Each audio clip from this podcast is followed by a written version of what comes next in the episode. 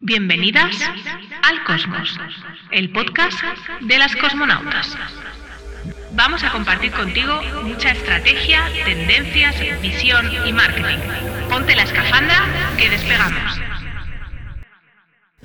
Bienvenida, bienvenido al Cosmos, el podcast de las cosmonautas. Y hoy te traigo una de esas preguntas que yo me hago de forma constante. Eh, de hace un tiempo para aquí parece que todos los expertos, eh, voy a llamarle expertos por no llamarles vendehumos, y ya lo he dicho, eh, están con la idea de que Facebook, Instagram Ads ya no funciona. Ya no funciona. Y que ahora te tienes que pasar corriendo a YouTube Ads, a TikTok Ads, a cualquier otra plataforma de pago. Y yo aquí quiero hacer un, quiero romper una lanza eh, en favor de una herramienta que todavía nos está dando mucho si sabes utilizarla. Este es el tema. El problema es que muchas veces eh, no sabemos utilizar esta herramienta. Y te quiero contar.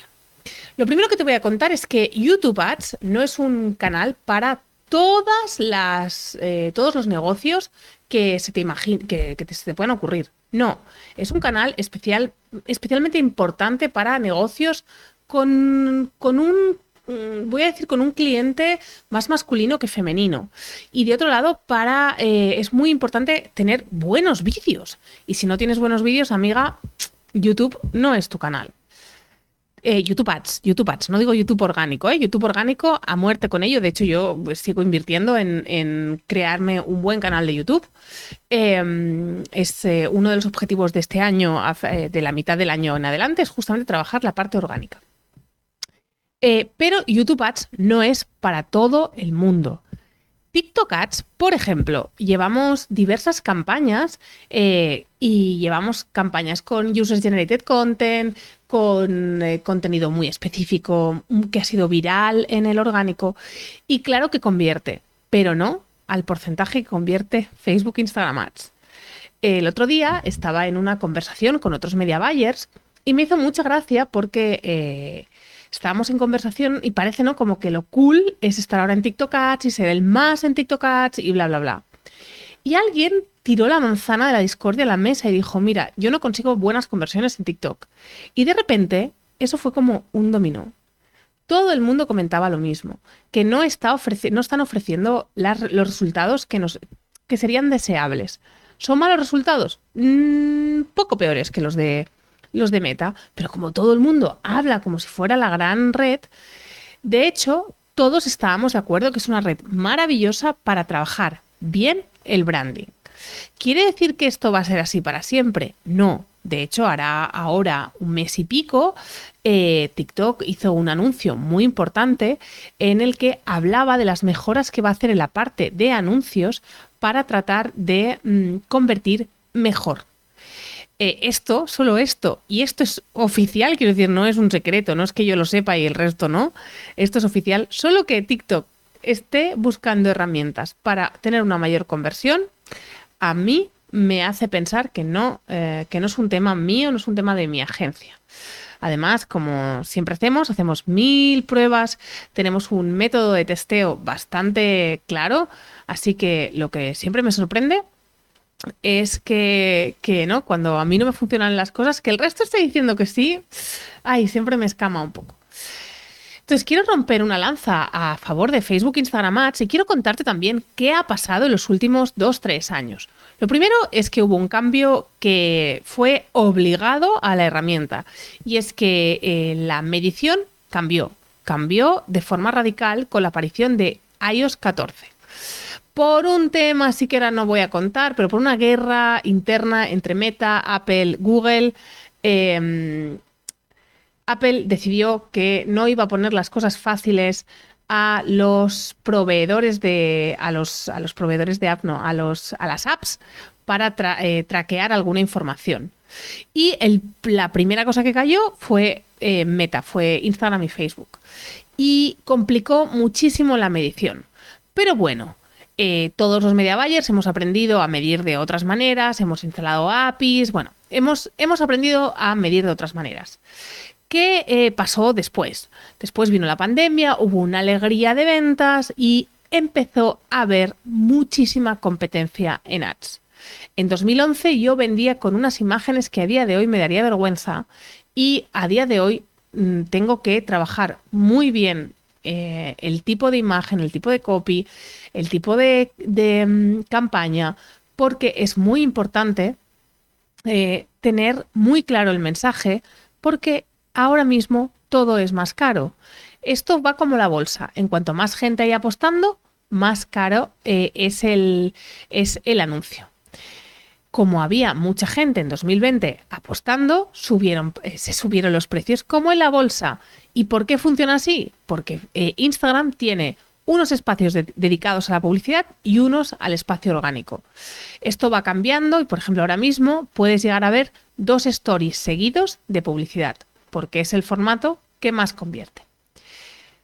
Además, el algoritmo de Facebook e Instagram cada día es más inteligente. Es verdad que todavía soy más inteligente yo, pero mm, ya competimos bastante. ¿Qué va a pasar cuando eh, este, este algoritmo eh, sea más listo que yo? Pues que seguramente podrás llevarte las campañas tú solo tú sola con apenas un clic y por tanto los precios prometen seguir subiendo incluso en este momento de crisis. Es verdad que en el último año los grandes anunciantes están moderando sus presupuestos en general. ¿Quiere decir quitando? No, moderando. Porque como siempre digo, si el marketing desaparece, cierra tu empresa porque no, va, no vas a llegar a ningún sitio. Em, y por tanto, puede ser que en los próximos meses veamos una moderación de la subida de costes de publicidad. ¿Quiere decir esto que nos va, nos va a poner como en 2011? No. Pero sí que puede ser que se nos haga algo más económica. Además, algo que muy poca gente, muy poca gente cuenta es que sigue siendo un canal de conversión muy importante. Es verdad que más costoso, pero muy importante.